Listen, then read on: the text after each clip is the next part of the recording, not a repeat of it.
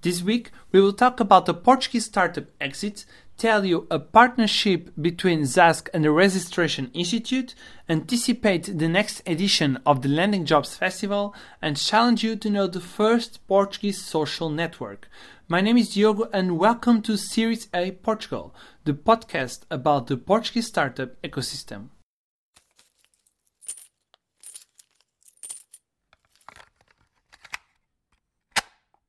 The professionals hiring platform Zaask closed a partnership with the Portuguese Registration Institute. Zaask will help to find suppliers to the institute responsible for the identification card system. With this partnership, the State Institute will receive budgets and feedbacks from several companies at the same time for one task instead of receiving a proposal each time.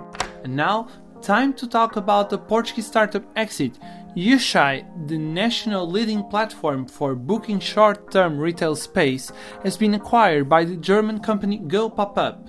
Yushai was founded in 2016 at Startup Lisboa by Christina Locke and serves brands such as L'Oreal, Red Bull, Sephora, and Netflix. Since the beginning of this week, is working under the German company founded in Berlin five years ago. Go Pop-Up is considered the top international agency for creating pop-up retail experiences for brands. It provides pop-up project management, tailor-made solutions, and is the European leading marketplace for renting temporary stores. Next Friday and Saturday, the tech recruitment platform Landing Jobs will present the fifth edition of Landing Festival. This year, the contents will be the major bet of this Portuguese startup. Beside the workshops about AI, DevOps, web product and development, there will be room for personal development content such as leadership principles, project management, communication, and new workflows. This edition of Landing Festival will be held at Lisbon's Congress Center on the west side of the city. Landing Jobs is expecting 1,500 attendees and more than 40 companies like Oracle, Volkswagen, TripAdvisor, Sky, and Hostelworld.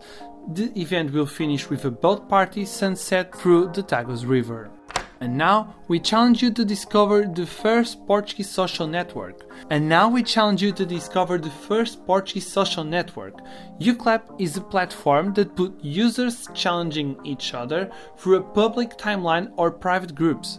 Instead of likes or emojis, the users can film, take a photo, or simply write to their friends and followers. Founded three years ago by former Aveiro University students, Uclap was released last year in May. By now, it counts with more than 70,000 monthly users.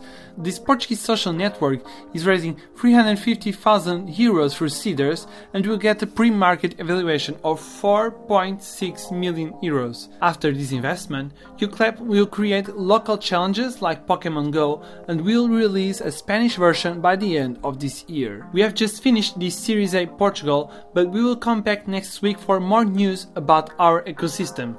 Thank you for your time and see you next week.